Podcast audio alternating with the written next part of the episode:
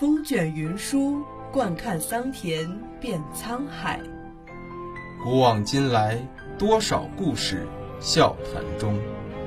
传承中华历史文明，讲述陕西文物故事。听众朋友们，大家好，这里是陕西文物之声，欢迎收听今天的栏目《你不知道的西安城市》。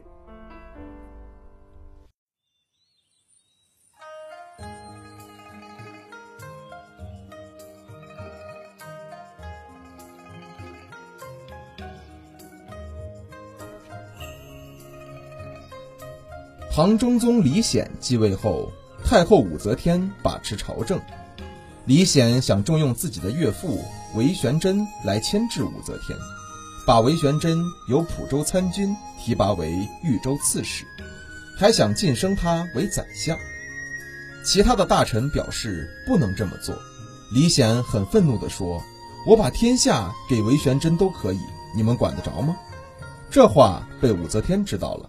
直接将继位才五十五天的李显降为庐陵王，贬到了湖北。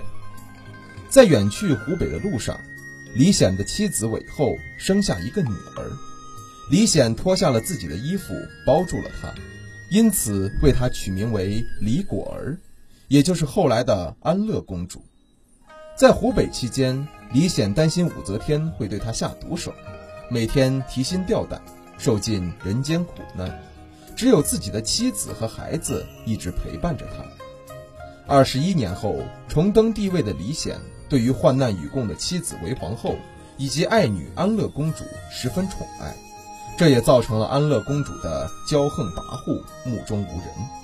他公开卖官鬻爵，干预朝政。他要求李显立她为皇太女。他憧憬自己能够像武则天一样当一回女皇帝。并且大肆修建自己的宫殿。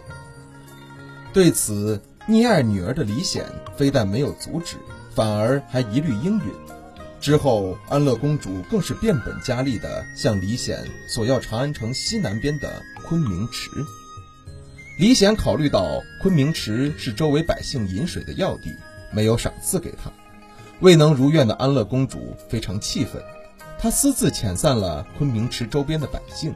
拆掉了百姓的房屋，然后又从国库里拿出了百万两银子，在昆明池的旁边重新修建了一座大型的水池，取名为定昆池，意思是可以和昆明池相媲美的水池。新修的定昆池景色迷人，池中种下了许多漂亮的水草和植物，池面开满了各类花朵，所以当时又把这里叫做李花池。后来则演变成为了今天的礼花水。史书记载，安乐公主曾是大唐初年的绝色美人，正如她的杰作礼花水一样美艳不可方物。可是这一切终究是镜里花水中月。